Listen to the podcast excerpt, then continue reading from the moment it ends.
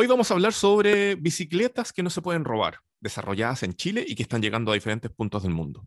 También vamos a hablar de una línea de ropa inspirada en mujeres en el mundo salvaje, hecha en Chile también. Y además vamos a estar tocando un tema muy fundamental que tiene que ver cómo proteger a los trabajadores en su retorno a las oficinas. Quédate eso, porque hay de eso y mucho más en Entrepreneur.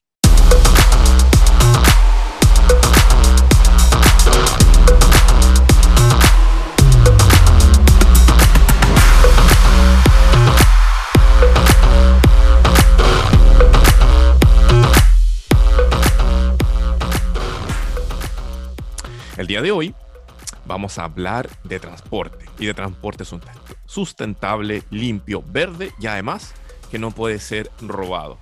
Por eso está con nosotros hoy Andrés Roy, cofundador de Yerka Bikes. Andrés, ¿cómo estás? Muchas gracias por estar hoy con nosotros. Hola Rodrigo, ¿qué tal? Muchas gracias por la oportunidad y la invitación para compartir sobre Yerka. Así es. Hace mm, unos poquitos días eh, en entrepreneur.cl estuvimos eh, compartiendo una noticia que tenía que ver sobre la internacionalización que ustedes están haciendo o que tienen proyectada, particularmente con Estados Unidos. Y después supimos por ahí de que ustedes proyectan para este año 2021 llegar al millón de ventas, al millón de dólares de ventas. Esos son números bastante atractivos, interesantes, grandes, sobre todo si se piensa en una startup. Cuéntanos un poquito en qué está Jerka Bikes. Bueno, eh, la verdad que hemos tenido los últimos 12 meses han sido bastante explosivos para el crecimiento de eh, más que nada porque hemos tenido un impulso en parte gracias a la, pandemia, de que la gente está empezando a optar por la bicicleta como medio de transporte para conservar el distanciamiento social, mantenerse en, buen estado de salud, en buen estado físico, movilizándose, y, es algo que es un fenómeno que se está viendo a nivel global, sobre todo en, Estados Unidos, por ejemplo, donde que, normalmente es un país que se caracteriza porque las personas se mueven más en autos, pero hoy día están empezando a escoger mucho la bicicleta y, y bueno, para nosotros la verdad que lo empezamos a ver en, en agosto del año pasado, agosto-septiembre, donde empezamos a ver un aumento de 6 a 7 veces eh, en las ventas respecto al, año anterior. Y, y, eso nos está permitiendo ya este año poder alcanzar eh, nuestro primer año de al menos un millón de dólares en ventas totales en todos los mercados para Yelka. Antes de ahondar eso, tanto de la explosión en ventas que dice que comenzó en agosto del 2020 y lo que los, los tiene ahora con muy buenas proyecciones, recordémosle un poco a la gente que nos puede estar escuchando o viendo acá la, en Entrepreneur eh, los orígenes, digamos, de la marca, de Yerka. Em, ¿Cuándo nacieron? ¿Cómo fue que se les ocurrió desarrollar esta bicicleta no robable, digamos? Bueno, la historia de Yerka se remonta a nuestro periodo universitario. Eh, los tres cofundadores de Yerka, incluyéndome, em, estudiamos ingeniería civil y teníamos un ramo donde teníamos que resolver un problema, un método de transporte. Y como siendo ciclistas de toda la vida, o sea, una de nuestras mayores pasiones al final, em, sabíamos lo, lo, complicado que era volver a buscar tu bicicleta y encontrarte con quien ya no estaba. O sea, a mí personalmente me robaron dos bicicletas y después cuando empezamos a hacer un estudio de mercado nos percatamos de que era un fenómeno a nivel global. En Estados Unidos una de cada ocho bicicletas es robada. En un país desarrollado uno esperaría como que, los robos son menores. Eh, y en Chile cada cinco minutos se roban una bicicleta. Estos son estadísticas de carabineros de hace 10 años atrás. Pero en base a estudios que hemos estado haciendo recientemente, hicimos una encuesta con más de 500 ciclistas y nos percatamos de que a la mitad de ellos le han robado la bicicleta al menos una vez en su vida. O sea, es, es increíble la cantidad de bicicletas que se roban. Y, y bueno, empezamos a ver cuáles eran las soluciones que se están implementando en ese momento. Los candados siempre han sido como el, la principal solución contra el problema, aunque no lo logran resolver porque los ladrones llegan, rompen el candado, se la mm. bicicleta intacta y después la revenden.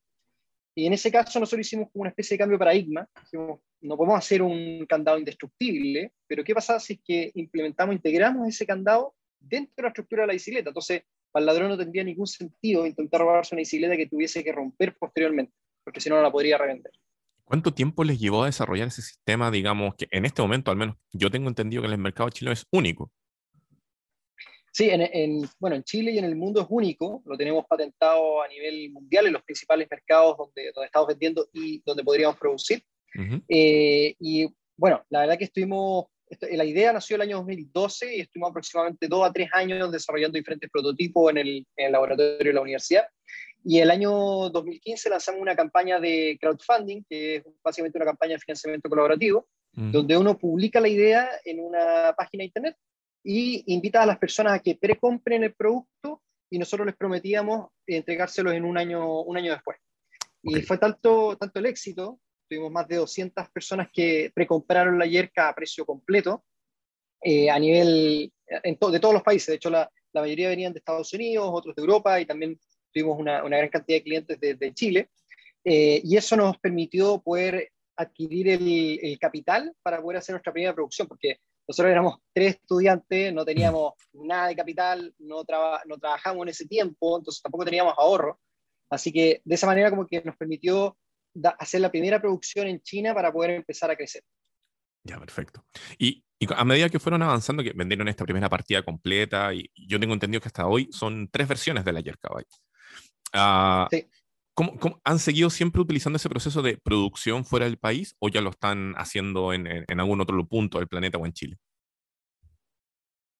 Bueno, desde el, desde el, primer momento, desde la primera producción que realizamos, decidimos hacerla en Asia porque eh, todo el mercado de la bicicleta ha transicionado a fabricar en Asia, independiente de, del país de donde sea la marca. O sea, prácticamente hoy día todas las marcas de bicicleta están hechas en Asia, ya sea en Taiwán, en China, etc. Entonces, eh, nosotros analizamos un poco lo que había pasado en Chile y marcas como Oxford ya están también haciendo las producciones en Asia y decidimos inmediatamente eh, buscar una fábrica cerca de Shanghái, donde teníamos algunos contactos que, que nos facilitaron eh, un par de proveedores y, y, fue así cuando, como hicimos la primera producción.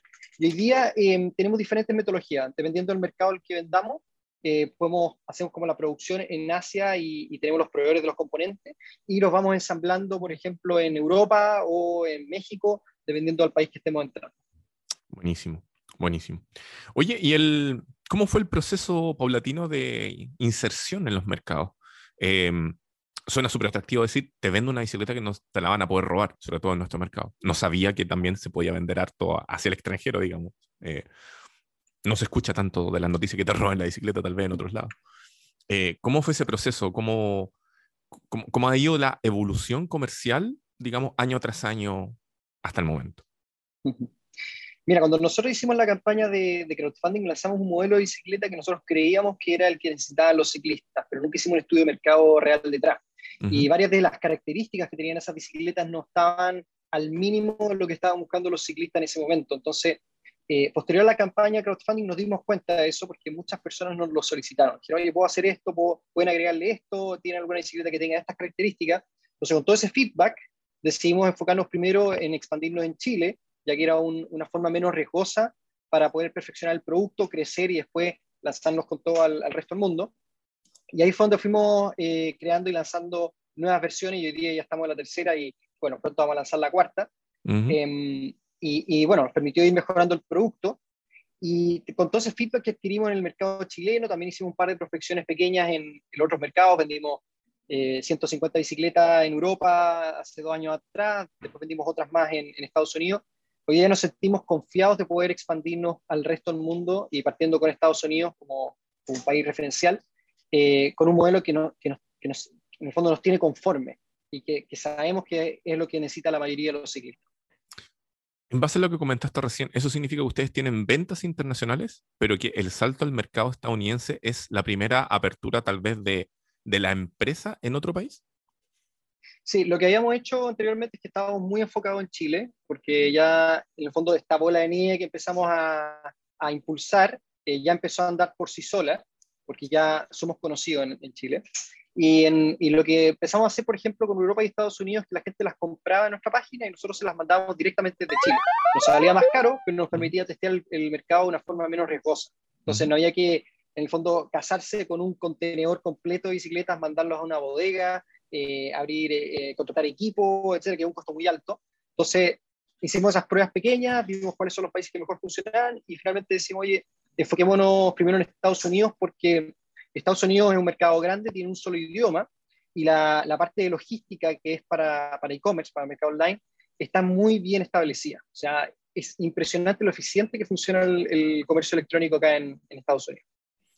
¿Hay, ¿Es todo el país o van a poner foco en algunas ciudades tal vez las más relevantes? El objetivo a largo plazo es que, o sea, tú la vas a poder comprar en todo Estados Unidos, pero la promoción la vamos a enfocar en 10 ciudades. Y esas 10 ciudades tienen que cumplir con tres aspectos. Uno es que esté el, presente el problema de que, haya mucho robo, que haya mucho tráfico eh, vehicular, entonces las personas están optando por métodos de transporte alternativo. Y la tercera es que la tasa de, de uso de la bicicleta esté aumentando bastante. Perfecto. Oye, ¿y, el, ¿y esta proyección del millón de dólares llega precisamente con llegar a, esto, a este nuevo mercado? ¿O, es algo que ya venían proyectando independientes si habrían o no Estados Unidos? Eso es algo que ya veníamos proyectando independiente. De hecho, gran parte de, esa meta de ventas va a provenir de Chile, porque en Estados Unidos recién vamos a lanzar formalmente en octubre este año, o sea, finales de año. Eh, y dado como el aumento de ventas que teníamos el año pasado, y que seguimos manteniéndolo este año, porque ya a la fecha hemos triplicado las ventas del año pasado. O sea, es impresionante cómo ha, cómo ha crecido el, tema de las bicicletas. Eh, con eso ya vamos a poder lograr alcanzar la meta del, millón de dólares. Perfecto, buenísimo. Oye, y, por ejemplo, en otros países, en, en, Estados Unidos particularmente, que es donde van a estar ahora, o, o, cuando vendieron esas 150 unidades a Europa, ¿qué les dijeron respecto de este mecanismo antirrobo? Eh, ¿Viven el mismo dolor que en Chile? y se sabe menos tal vez? ¿O, o, lo compraron por, por, lo novedoso de, de, la innovación en las bicicletas? lo que nosotros creemos es que es una propuesta completa, como, como que las personas creen, les gusta tanto obviamente el, candado integrado, que te resuelve un problema de, que te roben tu bicicleta y ante lo cual nosotros ofrecemos una garantía antirrobo. Si, si durante dos años, durante dos años ofrecemos una garantía que se te la llegan a robar hasta dos veces, nosotros te la vamos a reemplazar por una nueva. Te entregamos una nueva bicicleta, una nueva yerca, a cambio de una baja tarifa por servicio. Entonces, por ese lado lo aprecian mucho. El, otro tema es el diseño, que la tecnología está tan bien integrada en la estética de la bicicleta que tú la ves y piensas que puede ser cualquier otra bicicleta a simple vista. Y, en tercer lugar también es el factor de innovación. O sea, en general el americano quiere tener, quiere ser el primero, quiere, quiere tener el último chiche en el fondo que, se lanza al mercado. Eh, pero principalmente es por un tema de seguridad. Hoy día a los ciclistas el mayor problema que tienen o la mayor barrera por la que uno podría decir no me quiero mover en bicicleta por la ciudad es el miedo a que te choquen o que te roben la bicicleta. Son mm. las dos principales cosas. Después de Estados Unidos, ¿se puede saber más o menos qué es lo que tienen en mente? De ver, eh, ¿Vienen, no sé, Europa, Asia? ¿Qué, es lo que están pensando tal vez? Con Estados Unidos, eh, abriendo Estados Unidos nos permite ya empezar a despachar a Canadá porque es básicamente el mismo continente, y también a México. Ese sería como el, paso lógico. Y en, en, en, la siguiente fase sería Europa. Europa es un poco más complejo porque está tan segmentado en diferentes países y idiomas que, y también muy atomizado en lo que es la competencia de bicicleta, porque tiene muchísimas eh, marcas. De hecho, solo en Alemania hay como 200 Oxford, por ejemplo, 200 marcas alemanas de bicicleta. Entonces, es súper competitivo. Y por eso, por eso también decidimos ir por Estados Unidos y después eh, apuntar a Europa. Buenísimo, buenísimo. Las mejores de la suerte entonces en este derrotero que les vaya increíble en Estados Unidos y obviamente llegando a Canadá y México. A ver si después más adelante conversamos de algunos de, en detalle de cómo le está yendo en esos mercados. Muchas gracias por haberte conectado el día de hoy, Andrés, y hablar con nosotros sobre Yerk. Gracias, Rodrigo. Nos estamos viendo. Eh, antes de avanzar en este bloque, les tenemos que recordar a ustedes que llegamos a ustedes gracias a Wow Factor, agencia de comunicación para los nuevos negocios. Esto es www.wowfactor.cl, que se escribe W-O-W, la palabra factor.cl, quienes eh, son una agencia de posicionamiento en los medios de comunicación especializada en trabajar con startups, emprendimientos y similares. ¿Usted quiere mejorar las visitas a su sitio? Vaya a conversar con Wow Factor. ¿Necesita generar de repente a lo mejor tracción con un potencial inversionista? ¿Aparecer en los principales medios de economía? Vaya a Wow Factor. Todo lo que ustedes puedan necesitar en cuanto a comunicación para emprendimientos, startups y similares, www.wowfactor.cl, nuestro flamante auspiciador que ha estado con nosotros desde la primera temporada. En este bloque tenemos una súper invitada, tanto inteligente emprendedora y guapísima. Está con nosotros Alejandra Acevedo, fundadora de Raindoor, que es una marca de ropa femenina inspirada en la mujer en cabaña o en la mujer así como wild, en el, exterior, como al aire libre, templada, empoderadísima al aire libre, y que eh, es obviamente una empresa nacional Y aparte está dando a hablar no tan solo porque tenga diseños muy atractivos, sino porque también entendemos que es bastante sostenible. Está entregando 400 puestos de trabajo a mujeres en nuestro país. Y además, su look and feel no tiene nada que envidiar a, un Lipi, a un Hakahono y un montón de cosas similares del el mercado nacional. Dicho eso, muchas gracias por estar el día de hoy con nosotros. Alejandra Acevedo, gracias por estar acá en Entrepreneur. Hola, Rob, buenos días. Gracias por la invitación. Feliz de estar aquí con ustedes y muchas muchas gracias por la presentación. Muy linda. Vamos a tratar de repetirla sin equivocarnos. Eh, Ale, ¿de dónde viene Raindor? ¿Cómo, ¿Cuándo se te ocurrió y cuándo nació? Sí, mira, Raindor es uno de los casos chilenos que nosotros nos sentimos orgullosos de ser parte de, uno caso de, de, un caso de éxito dentro de las marcas que se crean a través de las redes sociales. Tenemos más de 250 mil seguidores en Instagram y en promedio 4 mil likes por foto. Eh, así que en verdad un gran logro para, para una marca chilena. Eh, nosotros comenzamos, bueno, yo comencé el 2015 eh, con un capital súper pequeñito, de, como en, formato o emprendimiento, donde noté que había una carencia en el mercado nacional femenino, de que las mujeres em, que amaban la naturaleza, el aire libre, eh, finalmente no tenían ropa para usar en su día a día, eh, que se sintieran cómodas, pero a la vez también se sintieran eh, representadas.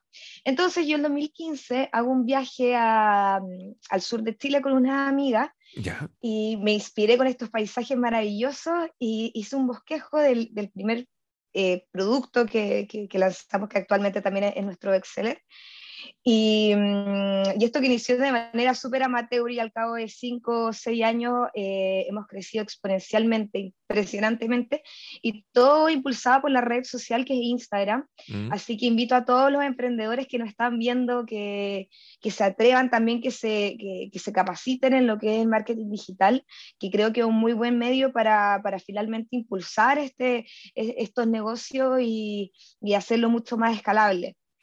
Perdón, mi memoria es un flan. ¿Cuándo fue esto? El 2015. 2015. ¿Dónde fuiste que te inspiraste tanto?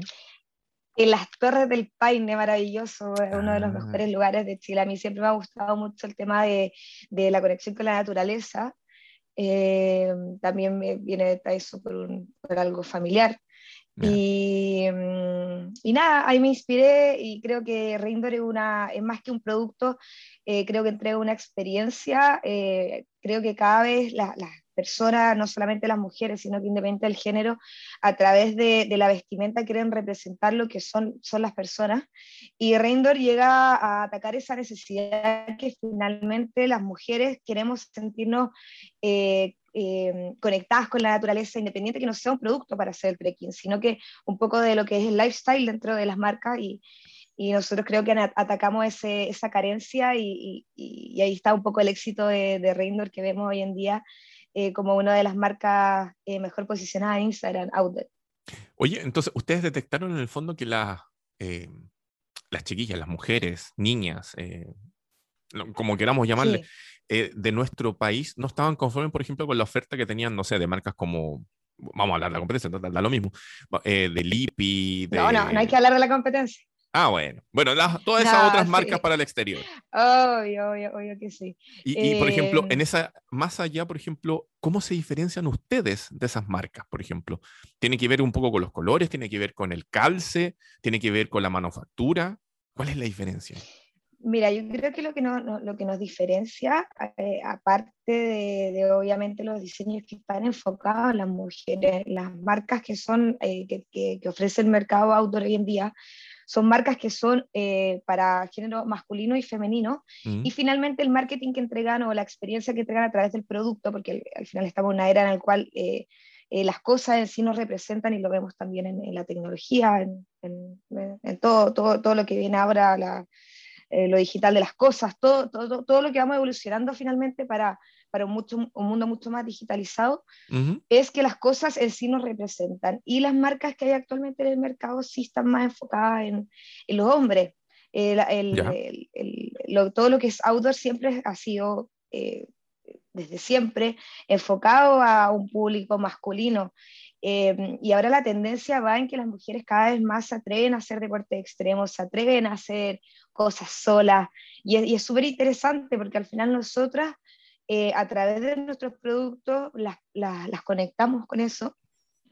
Y yo creo que eso es eh, una de, nuestras grandes diferencias, también nuestra comunidad. Nosotros tenemos una comunidad de más de 400 mujeres mm. que están comunidad por la misma causa que finalmente el amor por estas actividades. Mm, y, aparte de que también fomentamos el, el, empleo a, través de, estas personas, más allá de un, tema económico, también pasan a ser eh, parte de la credibilidad de nuestra empresa. Eh, así que, nada, muy, es uno de los proyectos más bonitos que tenemos y que yo creo que nos diferencia mucho de la competencia, la cercanía que tenemos con, con, con nuestros clientes, con nuestras clientas. Bueno, y en ese sentido, tengo que hacer la pregunta. Eh, estuvimos revisando el sitio y todo, pero eh, es ropa por el momento exclusivamente para el género femenino, ¿verdad? Exclusivamente para el género femenino y así se va a mantener. Perfecto. Oye, y Estamos casadísimos con eso. Excelente. Y, por ejemplo, ¿cómo lo hacen ahí con... Eh, ustedes, por ejemplo, no sé, fueron a hacer alguna actividad al, aire libre, más allá de repente una caminata o, camping o pernoctar al aire libre, para ir diseñando, digamos, como por ejemplo, las ropas para que fueran cómodas para hacer diferentes actividades? Mira, eh, a mí siempre me ha gustado todo lo que es eh, la, vida deportiva, el camping, eh, muy, muy mi mundo. Y siempre, con, respecto a la ropa que hacemos, siempre la, yo la pienso pensando en, ya mira, sabéis que esto tiene que ser elasticado, porque finalmente la ropa no es para hacer el, deporte in situ, sino que es para hacer post-deporte y que tú te sientas identificado finalmente eh, con la ropa que estaba ocupando. Y claramente, claro, todo lo que se hace, todo lo que, realizan las diseñadoras que son las secas, siempre están pensando en la comodidad finalmente y en el estilo. Al final, como no perder el estilo y también la comodidad, que es algo que, que, es muy preciado hoy en día en, en, los productos y las mujeres lo valoran harto. Me imagino que sí. Las cosas cómodas siempre hay, pero siempre con su, con su toque diferente, ¿no? Sí, totalmente, sí. Eh, yo creo que es, mucho, es mucho más el impacto cuando, cuando tú como, como emprendedor o las personas que lo están escuchando que quieren emprender, es mucho más importante, creo que vender un producto es vender una experiencia, más allá de los diseños, que son diseños maravillosos y las diseñadoras son unas crack y, saben todas las tendencias. Yo creo que más allá de los productos es, la, es lo que tú haces sentir a las personas a través del mm. producto.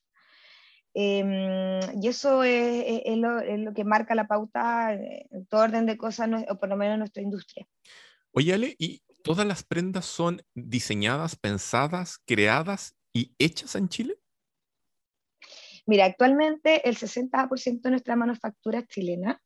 Eh, lamentablemente a mí me gustaría que fuera el 100%, pero hay un tema, eh, hay un tema clave de, que al nivel de masa que estamos vendiendo no puede ser todo hecho en Chile porque no alcanza las producciones, no, no, no, alcanzamos a, hacer 100% la producción manufactura en Chile, pero obviamente todos los diseños son chilenos, son hechos por nuestras diseñadoras y algunos, algunos productos los lo, lo externalizamos, otros productos los hacemos acá en Chile, pero siempre bajo nuestros parámetros, por ejemplo, de comercio justo, trabajamos con fábricas que, mm, que, que, finalmente son sostenibles, eh, con las personas que, las componen en cada eslabón productivo.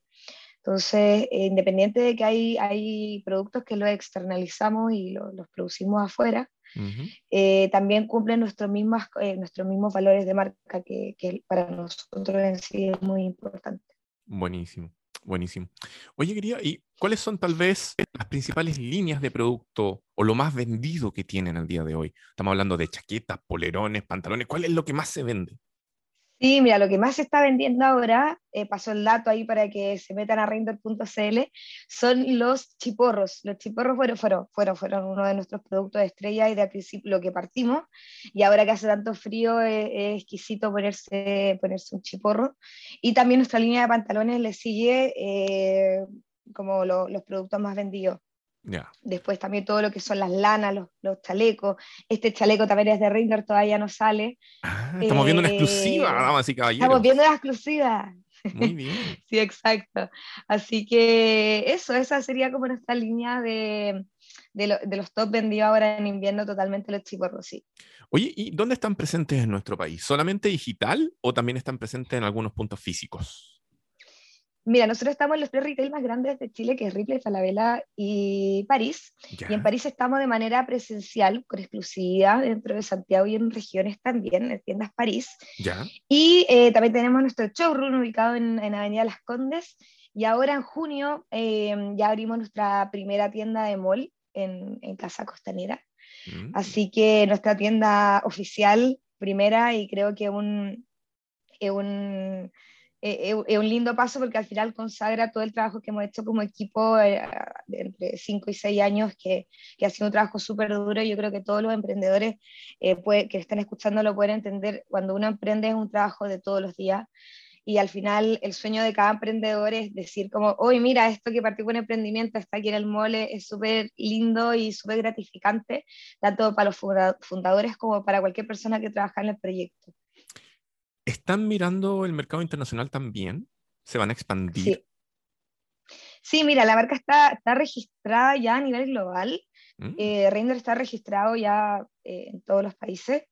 Eh, nuestro proyecto donde estamos mirando en Estados Unidos. Eh, de aquí a septiembre tenemos que entrar a Estados Unidos y ya, ya lo tenemos, el, el, horizonte ya va hacia allá. Ya tenemos todo organizado y ya está todo, todos los planes hechos para poder entrar eh, de lleno en, en, septiembre. Así que sí, ese es el horizonte. Estados Unidos nuestro primer horizonte. Creo que es un gran desafío, eh, es un mercado eh, súper competitivo. pero, pero nada, con, con hartas, tenemos harta estrategia, hartas harta alternativas de cómo podemos ingresar. Así que eso, ese es nuestro, nuestro horizonte al mediano plazo. Les va a ir increíble, estamos seguros de eso. Aprovechemos. hagamos la parte comercial. Aprovecha a decir todos los lugares donde pueden ver a Raindor. Eh, sitio web, redes sociales. Pasemos los datos ahora. Ya, buenísimo. Pasando el dato, pueden encontrarnos en Instagram como Reindor-Chile eh, y pueden comprar a través de manera online por reindor.cl. También nos pueden encontrar en nuestro showroom ubicado en Avenida Las Condes, 7700 Finicina 507 de Las Condes. Y también, obviamente, en en Marketplace de Dafiti, como también en Falabella, París Ripley y París de manera presencial. También les invitamos a que en junio vayan a Casa Costanera porque va a estar nuestra primera tienda de mall y va a estar súper lindo con muchas sorpresas, así que atenta a las redes sociales de Reindor, Reindor-Chile. Eso, excelente. Alejandra Acevedo, fundadora de Reindor, muchas gracias por haber estado con nosotros acá en esta humilde palestra de emprendimiento de Entrepreneur. Gracias, Ram. Feliz de estar contigo. Lo pasé demasiado bien. Eso, genial. Nos encanta cuando dicen esas cosas. De repente nos creemos el cuento. Estamos con un invitado con quien vamos a hacer innovación. Vamos a democratizar, palabra muy prostituida últimamente, vamos a democratizar, mejorar, hacer más entendible todo lo que tiene que ver con la prevención de riesgos en los trabajos de nuestro país porque está con nosotros Rafael Lorenzini, gerente general de Tasky. ¿Cómo está ahí, Rafael? Muy bien, muchas gracias por el espacio. Eso. Gracias, Rodrigo. Algunos de ustedes, si es que nos escuchan constantemente o nos ven con el cierto problema de poder asustarse por nuestros rostros, recordará de que en el episodio anterior estuvimos conversando de lo que era Tasky, lo conversamos con Juan Jorge Herrera de Rocketbot. Y nos pareció tan interesante este tema de tratar de que todo el mundo entienda lo que es la prevención de riesgo, lo relevante que es para los diferentes trabajos, sobre todo ahora de que están comenzando a eh, disminuir las barreras físicas y por ende uno asume que prontamente van a estar volviendo muchas personas al trabajo presencial. Quisimos conversar esto con Rafael. Entonces, partamos de la génesis, maestro. ¿Cuándo fue que se les ocurrió esta idea? ¿Por qué existe Tasky? A ver, eh, no sé si eh, contar la, la, verdadera o la ya un poco más formal. Bueno, ya que estamos en este que me invitaron. Lleguemos a la mitad. real. la...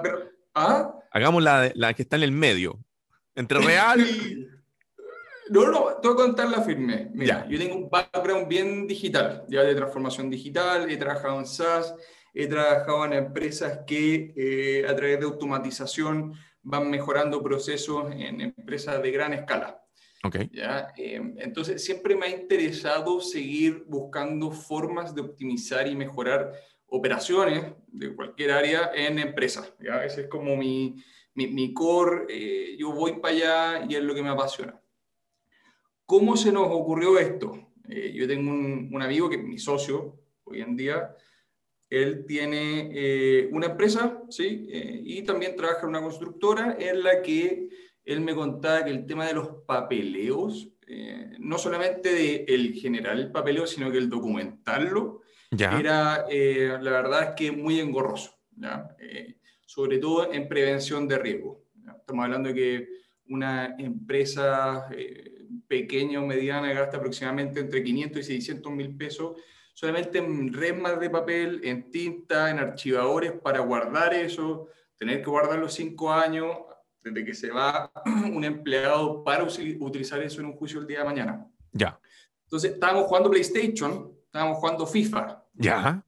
Y me contaba de su tema de que se demoró en llegar porque tenía que evaluar las firmas de como no sé, eran como 100 páginas solamente por 5 empleados, 5 procesos. 100 hojas en 5 personas. Oh, mm. te pasaste ya. oye, pero ¿y qué pasa si hacemos una plataforma? Me dijo, oye, en realidad, bueno, eh, veamos, pues nos metimos a investigar y nos dimos cuenta que la prevención de riesgo es como de los últimos temas, lo, de las últimas áreas que se están incorporando en, en el tema de la transformación digital, digitalización, etcétera.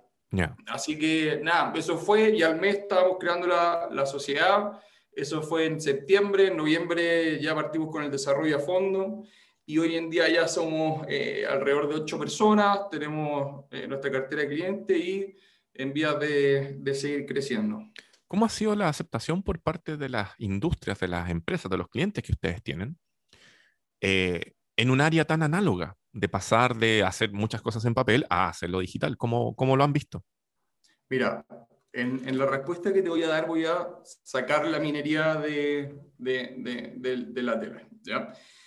Fuera de la minería, la empresa, independientemente de la industria, Rodrigo, son muy transversales en la operación de la prevención de riesgo. ¿ya? Entonces las modificaciones que se tienen que realizar en nuestra plataforma son mínimas para que sea operable a cada una de las empresas.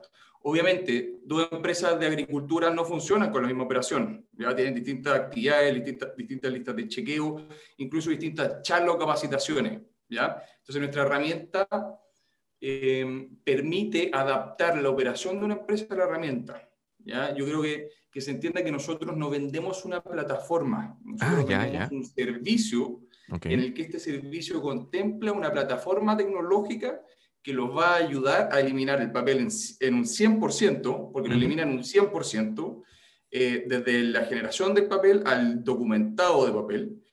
Eh, así que, claro, eh, ese ha sido el impacto es bien transversal, bien sencillo de, de, modificar y la aceptación en realidad ha sido bien buena. Nosotros tenemos clientes desde constructoras bien, bien grandes hasta empresas eh, de alimentación, de agricultura, de transporte marítimo incluso, eh, salmoneras, etc. Oye, ya que dijimos de que íbamos a, hablar esto en simple, cuando uno piensa en prevención de riesgo, uno típico piensa en alguien, el loco, la señorita que se saca la cresta camino al trabajo y, y bota de yeso y parta lo mutual. Pero en verdad, ¿cuáles son las aristas? ¿Cuáles son la, la verdadera dimensión de lo que significa la prevención de riesgo? A ver, es muy buena pregunta, Rodrigo, en el sentido de que es algo bien delicado y que no hemos dado cuenta que no se toma mucho en cuenta eh, la prevención, sino que hoy en día eh, a nivel latinoamericano es más de reacción. Okay. Em, por ejemplo, por decir algo, eh, tu, tu, tu, tu, ejemplo yo lo extrapolo. ¿Tú sabías que el 30% de las causas fatales en una operación es por caída de altura? La caída de altura es el, el, uno de los incidentes más evitables que puede existir en caso de que exista planificación. ¿ya? Entonces, em, claro, como tú mencionas, eh, existen ese tipo de, de accidentes que son cuando las personas están yendo al trabajo, etcétera, eh, que de repente dejan de ser evitables. Em, pero el 90% de los accidentes que ocurren dentro de la operación, Rodrigo, son evitables. ¿ya? Incluso voy más allá eh, de un rango etario de 24 a 33 años em, a nivel de colaborador, en esos rangos, cuando tienen entre 24 y 33 años, es donde ocurre la mayor eh, cantidad de accidentes. Eh, ¿Se entiende? O sea, ellos tienen un 30% de accidentes versus los distintos rangos etarios. O sea, estamos hablando de algo cultural, algo que se tiene que impregnar en la organización y algo que no es difícil. Eh, con un poco de ayuda tecnológica se puede lograr. Y con el uso del servicio de ustedes, no la plataforma, a través del servicio, eh, sobre todo ahora, esta nueva etapa que viene post pandemia, eh, ¿tú crees que estamos ya capacitados para precisamente comenzar a utilizar más estas herramientas digitales y, en, y aprovecharlas? Pero de todas maneras, de todas maneras, a ver, a nosotros nos ha tocado ver dos tipos de, de empresas. Eh, la empresa que ya se está capacitando y preparando para la vuelta a la oficina, ¿sí? Eh, que, son, que son empresas en el fondo que eh, están abiertas a escuchar nuevas formas de, de operar, de incorporar tecnología, y también están las otras que eh, planean en el fondo ir subiéndose a la tecnología sobre la marcha. ¿ya? Ya. Ahora, ¿qué es lo importante de esto? Es que nosotros, como Tasky, sí tenemos toda la estructura preparada para que la organización de la empresa, para que la operación puedan recibir a sus colaboradores de la forma más segura posible y que se generen los menos, eh, la menor cantidad de contagios. Ok, comprendo. Mira, está, es importante eso, sobre todo que ahora vamos a tener esa nueva dimensión, efectivamente, ya no, no hay que prevenir solamente los traslados, no hay que prevenir solamente la estadía, sino que aparte, ahora hay que prevenir cosas que pueden pasar por la cercanía entre las personas, ¿no? Exacto, exacto. Está bueno eso, está muy bueno. Oye, y, esta aplicación resuelve eso justamente, Rodrigo. Y cuando ustedes empiezan a trabajar con una empresa, el proceso de adaptación, digamos, porque me imagino que no es como, ah, voto todos los papeles y empiezo de cero. ¿Cómo, ¿cómo funciona eso? ¿Cómo, cómo anda?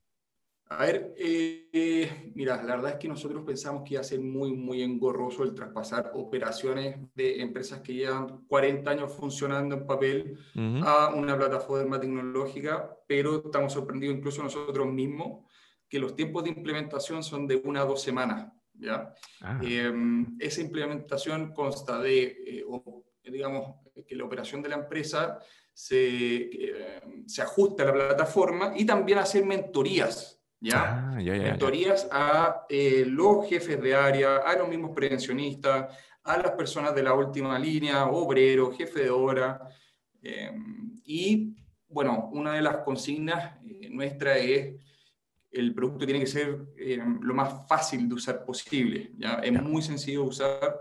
Eh, cualquier persona que tenga un smartphone puede entrar a la, a la plataforma y gestionarla y no se necesita ser un nativo digital o tener conocimiento para poder eh, usarla y sacar el máximo potencial. O sea, nosotros tenemos viejitos de 75 años, jefe de obra que no tenía celular, con, este, con esta plataforma ahora vuelan y nos dicen, yo no sé cómo lo voy a hacer ahora, así que me cambio empresa y no usan Tasky. Ya. Y, ah, ya, entonces es prioritario ocuparlo en, en, digamos, un dispositivo móvil por sobre plataforma de escritores, ¿no? Mira, mm, se puede usar de todas formas. Se puede usar en tablets, en teléfonos eh, celulares y también en la versión, eh, digamos, de escritorio. ¿sí? Ahora, mm, la plataforma está hecha de tal forma para que el, el, prevencionista o el administrador planifique toda la operación. ¿ya? Ellos pueden planificar de forma anual toda la operación con su responsable y se van asignando. ¿ya? Eh, y eso, en el fondo, está adaptado para que se haga en computador. Se puede hacer por celular, pero un poco más engorroso, obviamente, porque las pantallas son más chicas, etc. Y después el tema de ir a terreno, verificar la lista de chequeo, sacar fotografías de una no conformidad, sacar fotografías de un hallazgo, poder en el fondo llevar el registro de un evento, un suceso dentro de la misma operación, eh, claro que es más sencillo hacerlo eh, vía teléfono. Perfecto, perfecto. Oye, y mm, antes que nos pille el tiempo, eh, ¿qué es lo que se viene para este 2021 para Tasky? ¿Cuáles son tal vez las metas de este año? Mira, eh, nosotros igual somos bien ambiciosos, eh, hemos tenido muy, muy buena recepción, estamos creciendo en cuanto a personal de equipo y clientes de, de forma vertiginosa, lo cual nos tiene bien contentos. Em, por lo tanto, planeamos de acá a fin de año poder abrir mercado. Ya nuestra meta 2023 en el primer Q ya estar en, en, Lima, en, Perú, en Colombia y a fines del 2022 ya estar en, México, teniendo bien cubierto obviamente el territorio, el territorio nacional. Eso, una, un crecimiento exponencial, literalmente. Exactamente, exactamente. Buenísimo. Oye, em, antes de cerrar, eh, lugares, sitio web, redes sociales, etcétera, ¿dónde pueden ubicar a Tasky?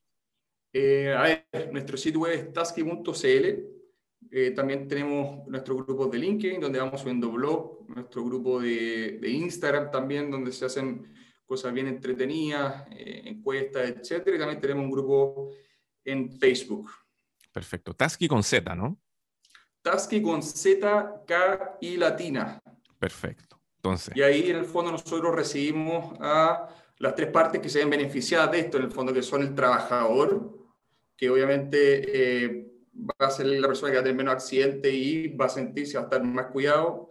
La misma empresa que va a tener menos ansiedad al tener que eh, buscar documentos, planificar la prevención y del mismo eh, prevencionista que obviamente va a tener más eficiencia, más datos para hacer análisis eh, y poder hacer mejor la pega. O sea, nosotros tenemos módulos de reportería bien, bien, bien contundentes que eh, les van a servir directamente para mejorar la, la, operación y la prevención en tiempo real. Perfecto. Rafael Lorenzini, gerente general de Tasky, muchas gracias por haber estado el día de hoy acá en esta tribuna del emprendimiento, los nuevos negocios, la tecnología y otras cosas parecidas. Chao, Rodrigo, que estés bien. Nos vemos la próxima semana acá en Entrepreneur. Chao, chao.